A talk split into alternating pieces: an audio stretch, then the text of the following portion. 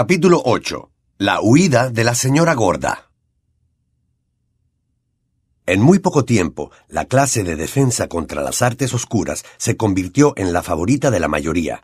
Solo Draco Malfoy y su pandilla de Slytherin criticaban al profesor Lupin. Mira cómo lleva la túnica, solía decir Malfoy, murmurando alto cuando pasaba el profesor. Viste como nuestro antiguo elfo doméstico. Pero a nadie más le interesaba que la túnica del profesor Lupin estuviera remendada y raída. Sus siguientes clases fueron tan interesantes como la primera. Después de los Bogarts, estudiaron a los gorros rojos, unas criaturas pequeñas y desagradables, parecidas a los duendes, que se escondían en cualquier sitio en el que hubiera habido derramamiento de sangre, en las mazmorras de los castillos o en los agujeros de las bombas de los campos de batalla, para dar una paliza a los que se extraviaban. De los gorros rojos pasaron a los capas, unos repugnantes moradores del agua que parecían monos con escamas y con dedos palmeados, y que disfrutaban estrangulando a los ignorantes que cruzaban sus estanques. Harry habría querido que sus otras clases fueran igual de entretenidas. La peor de todas era pociones.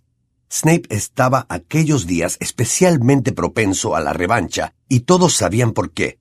La historia del Bogart que había adoptado la forma de Snape y el modo en que lo había dejado Neville, con el atuendo de su abuela, se había extendido por todo el colegio. Snape no lo encontraba divertido. A la primera mención del profesor Lupin, aparecía en sus ojos una expresión amenazadora. A Neville lo acosaba más que nunca. Harry también aborrecía las horas que pasaba en la agobiante sala de la Torre Norte de la profesora Trelawney, descifrando símbolos y formas confusas, procurando olvidar que los ojos de la profesora Trelawney se llenaban de lágrimas cada vez que lo miraba. No le podía caer bien la profesora Trelawney, por más que unos cuantos de la clase la trataran con un respeto que rayaba en la reverencia.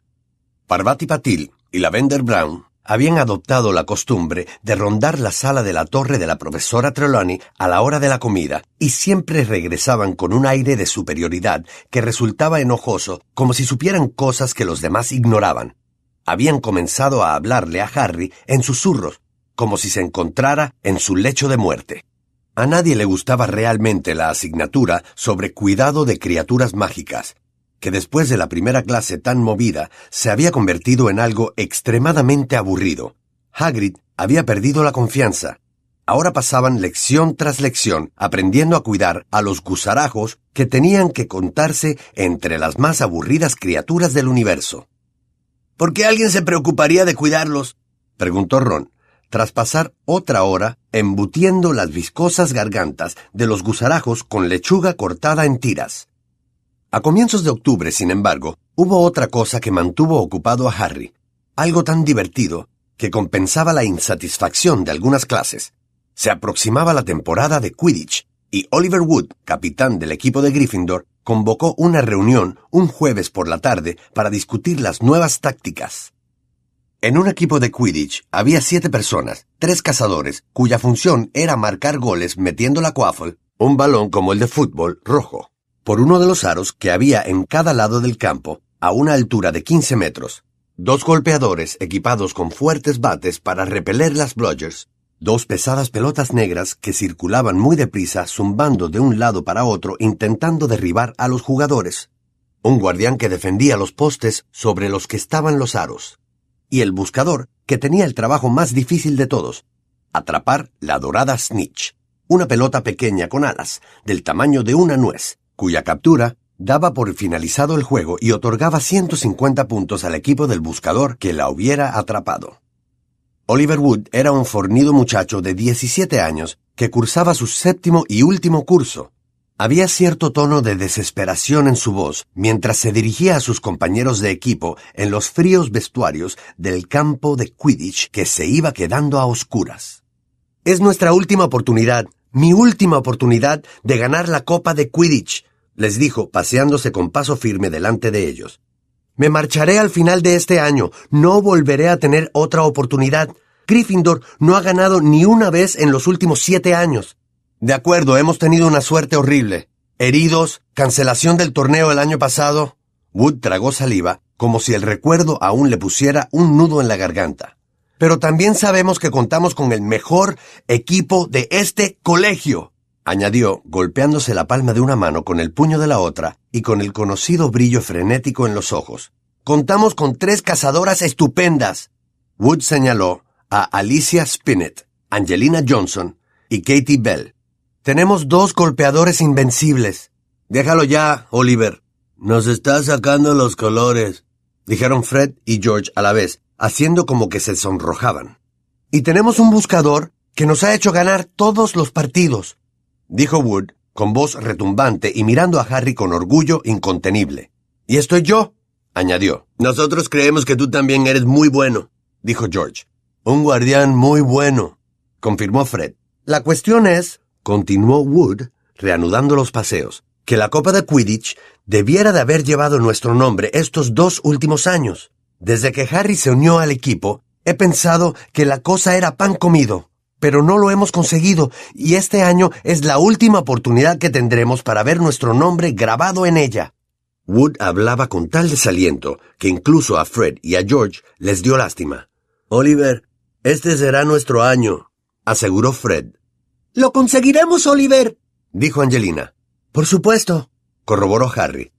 Con la moral alta, el equipo comenzó las sesiones de entrenamiento, tres tardes a la semana. El tiempo se enfriaba y se hacía más húmedo, las noches más oscuras, pero no había barro, viento ni lluvia que pudieran empañar la ilusión de ganar por fin la enorme copa de plata.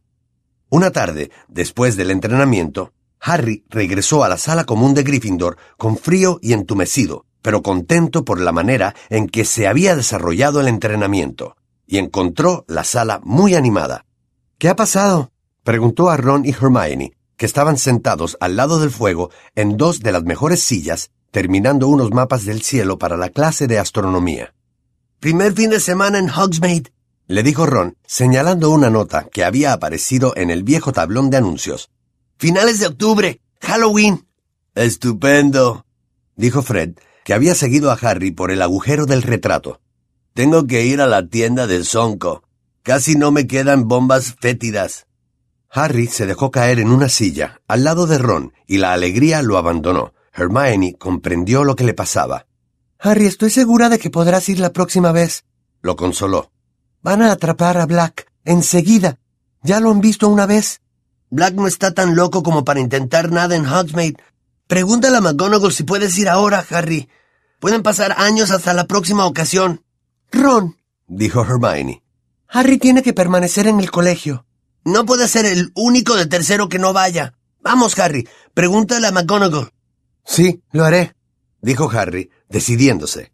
Hermione abrió la boca para sostener la opinión contraria, pero en ese momento, Crookshanks saltó con presteza a su regazo. Una araña muerta y grande le colgaba de la boca. ¿Tiene que comerse eso aquí delante? preguntó Ron, frunciendo el entrecejo. Bravo, Crookshanks. ¿La has atrapado tú solito? dijo Hermione.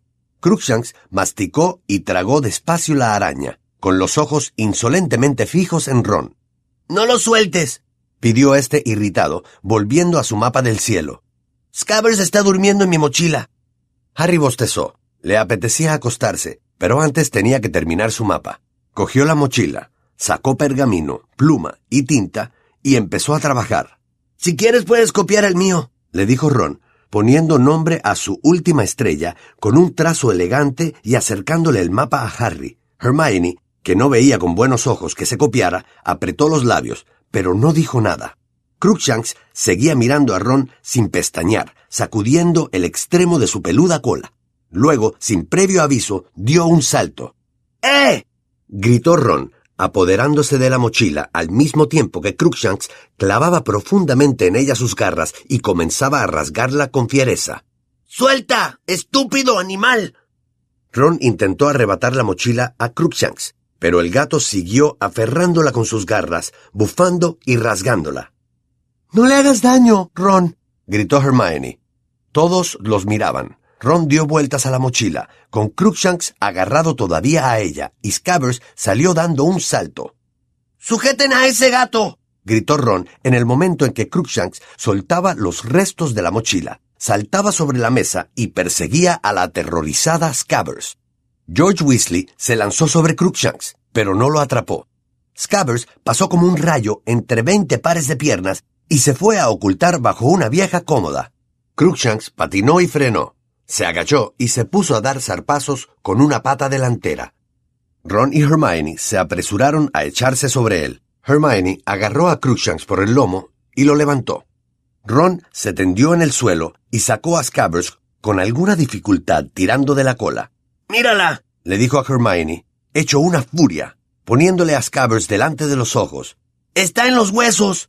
¡Mantén a ese gato lejos de ella! Crookshanks no sabe lo que hace, dijo la joven con voz temblorosa. Todos los gatos persiguen a las ratas, Ron. Hay algo extraño en ese animal, dijo Ron, que intentaba persuadir a la frenética Scabbers de que volviera a meterse en su bolsillo. Me oyó decir que Scabbers estaba en la mochila. Vaya, qué tontería, dijo Hermione, hartándose.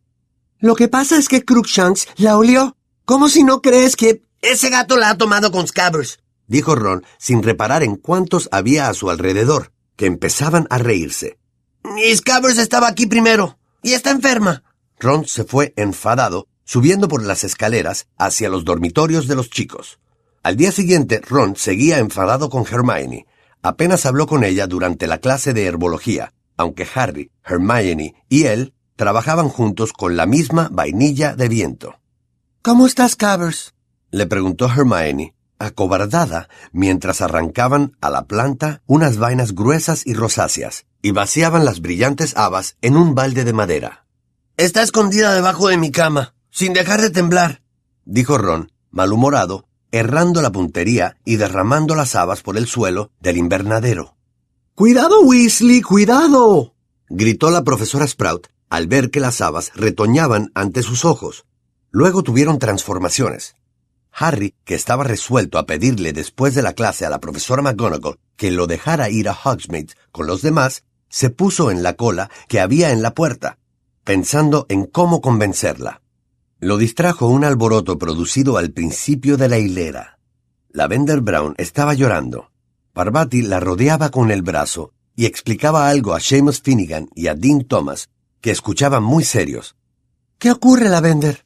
Preguntó preocupada Hermione cuando ella, Harry y Ron se acercaron al grupo. Esta mañana ha recibido una carta de su casa, susurró Parvati. Se trata de su conejo Vinky. Un zorro lo ha matado. Vaya, dijo Hermione. Lo siento, Lavender. Tendría que habérmelo imaginado, dijo Lavender en tono trágico. ¿Saben qué día es hoy? ¿Eh? 16 de octubre. Eso que temes ocurrirá el viernes 16 de octubre. ¿Se acuerdan? Tenía razón. Toda la clase se acababa de reunir alrededor de Lavender. Seamus cabeció con pesadumbre. Hermione titubeó. Luego dijo: ¿Tú. tú. temías que un zorro matara a Binky? Bueno, no necesariamente un zorro, dijo Lavender, alzando la mirada hacia Hermione y con los ojos llenos de lágrimas. Pero tenía miedo de que muriera. Vaya, dijo Hermione. Volvió a guardar silencio. Luego preguntó. ¿Era viejo? No, dijo Lavender sollozando. So solo era una cría. Parvati le estrechó los hombros con más fuerza. Pero entonces, ¿por qué temías que muriera? preguntó Hermione. Parvati la fulminó con la mirada. Bueno, mírenlo lógicamente, añadió Hermione hacia el resto del grupo. Lo que quiero decir es que, bueno, Pinky ni siquiera ha muerto hoy. Hoy es cuando Lavender ha recibido la noticia. Lavender gimió. Y no puede haberlo temido, porque la ha tomado completamente por sorpresa. No le hagas caso, Lavender, dijo Ron. Las mascotas de los demás no le importan en absoluto. La profesora McGonagall abrió en ese momento la puerta del aula, lo que tal vez fue una suerte. Hermione y Ron se lanzaban ya miradas asesinas, y al entrar en el aula se sentaron uno a cada lado de Harry, y no se dirigieron la palabra en toda la hora. Harry no había pensado aún en qué le iba a decir a la profesora McGonagall cuando sonara el timbre al final de la clase, pero fue ella la primera en sacar el tema de Hogsmeade. Un momento, por favor, dijo en voz alta, cuando los alumnos empezaban a salir. Dado que son todos de Gryffindor, como yo, deberían entregarme sus autorizaciones antes de Halloween. Sin autorización no hay visita al pueblo. Así es que no se les olvide. Neville levantó la mano. Perdone, profesora. Yo creo que he perdido. Tu abuela me la envió directamente, Longbottom, dijo la profesora McGonagall. Pensó que era más seguro.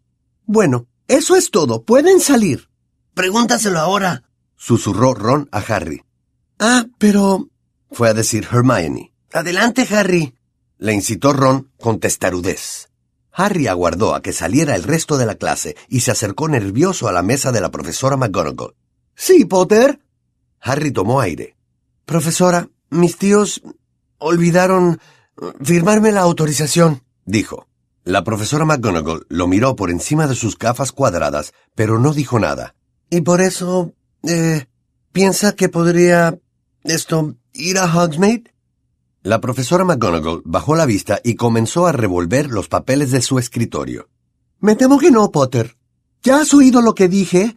Sin autorización no hay visita al pueblo. Es la norma. Pero mis tíos, sabe, son muggles. No entienden nada de... de las cosas de Hogwarts, explicó Harry, mientras Ron le hacía señas de ánimo. Si usted me diera permiso. Pero no te lo doy, dijo la profesora McGonagall, poniéndose en pie y guardando ordenadamente sus papeles en un cajón. El impreso de autorización dice claramente que el padre o tutor debe dar permiso. Se volvió para mirarlo con una extraña expresión en el rostro. ¿Era de lástima? Lo siento, Potter, pero es mi última palabra. Lo mejor será que te des prisa o llegarás tarde a la próxima clase. No había nada que hacer. Ron llamó de todo a la profesora McGonagall, y eso le pareció muy mal a Hermione. Hermione puso cara de mejor así, lo cual consiguió enfadar a Ron aún más, y Harry tuvo que aguantar que todos sus compañeros de clase comentaran en voz alta y muy contentos lo que harían al llegar a Hogsmeade. Por lo menos te queda el banquete, ya sabes, el banquete de la noche de Halloween. Sí, aceptó Harry con tristeza. Genial. El banquete de Halloween era siempre bueno, pero sabría mucho mejor si acudía a él después de haber pasado el día en Hogsmeade con todos los demás. Nada de lo que dijeran le hacía resignarse. Dean Thomas, que era bueno con la pluma, se había ofrecido a falsificar la firma de tío Vernon. Pero como Harry ya le había dicho a la profesora McGonagall que no se la habían firmado, no era posible probar aquello. Ron sugirió, no muy convencido, la capa invisible, pero Hermione rechazó de plano la posibilidad, recordándole a Ron lo que les había dicho Dumbledore sobre que los dementores podían ver a través de ellas. Percy pronunció las palabras que probablemente le ayudaron menos a resignarse. Arma mucho revuelo con Hogsmeade pero te puedo asegurar que no es para tanto, le dijo muy serio. Bueno, es verdad que la tienda de golosinas es bastante buena, pero la tienda de artículos de broma de Sonko es francamente peligrosa, y la casa de los gritos merece la visita. Pero aparte de eso, no te pierdes nada. La mañana del día de Halloween, Harry se despertó al mismo tiempo que los demás y bajó a desayunar muy triste, pero tratando de disimularlo. Te traeremos un montón de golosinas de Honey Dukes, le dijo Hermione, compadeciéndose de él. Sí, montones, dijo Ron. Por fin habían hecho las paces él y Hermione. No se preocupen por mí, dijo Harry con una voz que procuró que le saliera despreocupada. Ya nos veremos en el banquete. Diviértanse. Los acompañó hasta el vestíbulo, donde Filch, el conserje, de pie en el lado interior de la puerta, señalaba los nombres en una lista, examinando detenida y recelosamente cada rostro y asegurándose de que nadie salía sin permiso. ¿Te quedas aquí, Potter? gritó Malfoy, que estaba en la cola junto a Crab y Goyle. ¿No te atreves a cruzarte con los dementores? Harry no le hizo caso, y volvió solo por las escaleras de mármol y los pasillos vacíos, y llegó a la torre de Gryffindor. ¡Contraseña! Dijo la señora gorda, despertándose sobresaltada. Fortuna Mayor, contestó Harry con desgana. El retrato le dejó paso y Harry entró en la sala común. Estaba repleta de niños de primero y de segundo, todos hablando. y de unos cuantos alumnos mayores que obviamente habían visitado Hogsmeade tantas veces que ya no les interesaba. Harry, Harry, hola Harry. Era Colin Creevy, un estudiante de segundo que sentía veneración por Harry y nunca perdía la oportunidad de hablar con él. ¿No vas a Hogsmeade, Harry? ¿Por qué no, eh? Colin miró a sus amigos con interés. Si quieres puedes venir a sentarte con nosotros. No, gracias, Colin, dijo Harry, que no estaba de humor para ponerse delante de gente deseosa de contemplarle la cicatriz de la frente. Yo he de ir a la biblioteca. Tengo trabajo. Después de aquello, no tenía más remedio que dar media vuelta y salir por el agujero del retrato. ¿Con qué motivo me has despertado? refunfuñó la señora gorda cuando pasó por allí. Harry caminó sin entusiasmo hacia la biblioteca, pero a mitad de camino cambió de idea. No le apetecía trabajar. Dio media vuelta y se topó de cara con Filch, que acababa de despedir al último de los visitantes de Hogsmeade. ¿Qué haces? Le gruñó Filch, suspicaz. Nada, respondió Harry con franqueza. ¿Nada? Le soltó Filch con las mandíbulas temblando. No me digas. Husmeando por ahí tú solo. ¿Por qué no estás en Hogsmeade comprando bombas fétidas, polvos para eructar y gusanos silbantes como el resto de tus desagradables amiguitos? Harry se encogió de hombros. Bueno, regresa a la sala común de tu casa, dijo Filch, que siguió mirándolo fijamente hasta que Harry se perdió de vista. Pero Harry no regresó a la sala común. Subió una escalera, pensando en que tal vez podía ir a ver a Hedwig a la buhonera, e iba por otro pasillo cuando dijo una voz que salía del interior de un aula. ¿Harry? Harry retrocedió para ver quién lo llamaba y se encontró al profesor Lupin, que lo miraba desde la puerta de su oficina. ¿Qué haces? le preguntó Lupin en un tono muy diferente al de Filch. ¿Dónde están Ron y Hermione? En Hogsmeade, respondió Harry con voz que fingía no dar importancia a lo que decía. Ah, dijo Lupin. Observó a Harry un momento. ¿Por qué no pasas? Acabo de recibir un Grindylow para nuestra próxima clase. ¿Un qué? preguntó Harry. Entró en la oficina, siguiendo a Lupin. En un rincón había un enorme depósito de agua. Una criatura de un color verde asqueroso, con pequeños cuernos afilados, pegaba la cara contra el cristal, haciendo muecas y doblando sus dedos largos y delgados. Es un demonio de agua, dijo Lupin, observando el Grindylow ensimismado. No debería darnos muchas dificultades, sobre todo después de los capas. El truco es deshacerse de su tenaza. ¿Te das cuenta de la extraordinaria longitud de sus dedos? Son fuertes, pero muy quebradizos. El Grindylow enseñó sus dientes verdes y se metió en una espesura de algas que había en un rincón. ¿Una taza de té? le preguntó Lupin, buscando la tetera. Iba a prepararlo. Bueno, dijo Harry, algo incómodo. Lupin dio a la tetera un golpecito con la varita y salió un chorro de vapor. Siéntate, dijo Lupin, destapando una caja polvorienta. Lo lamento, pero solo tengo té en bolsitas, aunque me imagino que estarás harto del té suelto. Harry lo miró. A Lupin le brillaban los ojos. ¿Cómo lo sabe? preguntó Harry. Me lo ha dicho la profesora McGonagall, explicó Lupin pasándole a Harry una taza descascarillada. No te preocupa, ¿verdad? No, respondió Harry.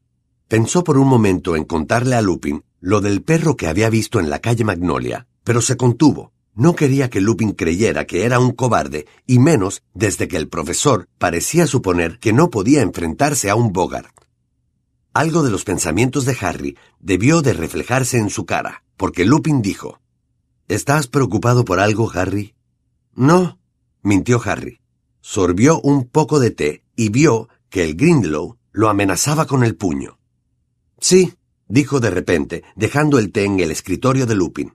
¿Recuerda el día que nos enfrentamos al Bogart? Sí, respondió Lupin. ¿Por qué no me dejó enfrentarme a él?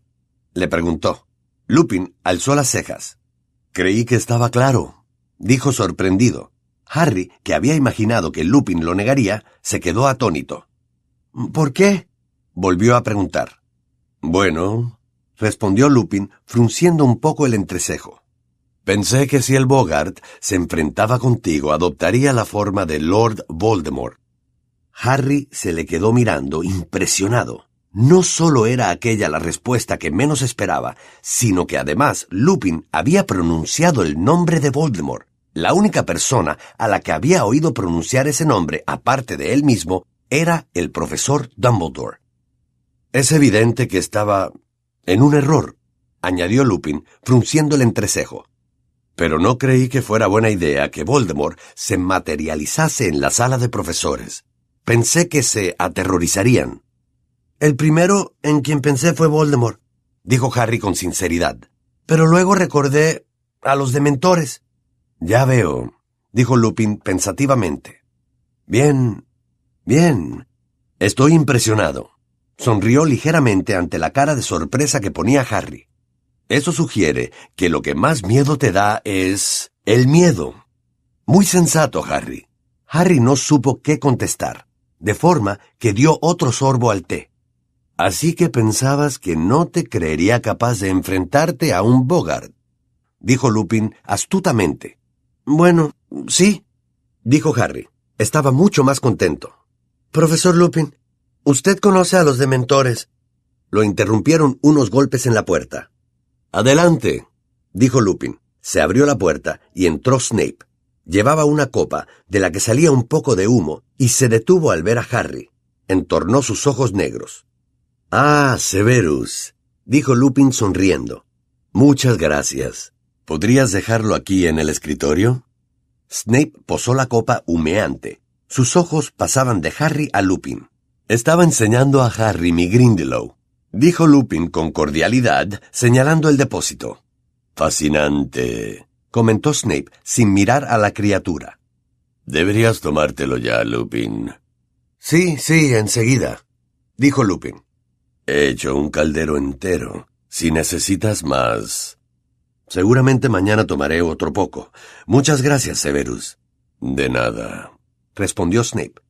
Pero había en sus ojos una expresión que a Harry no le gustó. Salió de la oficina retrocediendo, sin sonreír y receloso. Harry miró la copa con curiosidad. Lupin sonrió. El profesor Snape muy amablemente me ha preparado esta poción, dijo. Nunca se me ha dado muy bien lo de preparar pociones, y esta es especialmente difícil. Cogió la copa y la olió. Es una lástima que no admita azúcar. Añadió, tomando un sorbito y torciendo la boca. ¿Por qué? comenzó Harry. Lupin lo miró y respondió a la pregunta que Harry no había acabado de formular. No me encuentro muy bien, dijo. Esta poción es lo único que me sana. Es una suerte tener de compañero al profesor Snape. No hay muchos magos capaces de prepararla. El profesor Lupin bebió otro sorbo y Harry tuvo el impulso de quitarle la copa de las manos. El profesor Snape está muy interesado por las artes oscuras. Barbotó. ¿De verdad? preguntó Lupin, sin mucho interés, bebiendo otro trago de la poción. ¿Hay quien piensa? Harry dudó, pero se atrevió a seguir hablando. Hay quien piensa que sería capaz de cualquier cosa para conseguir el puesto de profesor de defensa contra las artes oscuras. Lupin vació la copa e hizo un gesto de desagrado. Asqueroso, dijo. Bien, Harry. Tengo que seguir trabajando. Nos veremos en el banquete. De acuerdo, dijo Harry, dejando su taza de té. La copa, ya vacía, seguía echando humo. Aquí tienes, dijo Ron. Hemos traído todos los que pudimos. Un chaparrón de caramelos de brillantes colores cayó sobre las piernas de Harry. Ya había anochecido, y Ron y Hermione acababan de hacer su aparición en la sala común, con la cara enrojecida por el frío viento y con pinta de habérselo pasado mejor que en toda su vida. Gracias, dijo Harry, cogiendo un paquete de pequeños y negros diablitos de pimienta. ¿Cómo es Hogsmeade? ¿A dónde han ido? a juzgar por las apariencias, a todos los sitios. A Dervish y Banks, la tienda de artículos de brujería, a la tienda de artículos de broma de Sonko, a las tres escobas para tomarse unas cervezas de mantequilla caliente con espuma, y a otros muchos sitios. La oficina de correos, Harry. Unos doscientos búhos, todos descansando en anaqueles, todos con claves de colores que indican la velocidad de cada uno. Honeydukes tiene un nuevo caramelo. Daba muestras gratis. Aquí tienes un poco, mira. Nos ha parecido ver un ogro. En las tres escobas hay todo tipo de gente. Ojalá te hubiéramos traído cerveza de mantequilla. Realmente te reconforta. ¿Y tú qué has hecho? le preguntó Hermione. ¿Has trabajado? No, respondió Harry. Lupin me invitó a un té en su oficina, y entró Snape. Les contó lo de la copa. Ron se quedó con la boca abierta. ¿Y Lupin se la bebió? exclamó. ¿Está loco? Hermione miró la hora. Será mejor que vayamos bajando. El banquete empezará dentro de cinco minutos.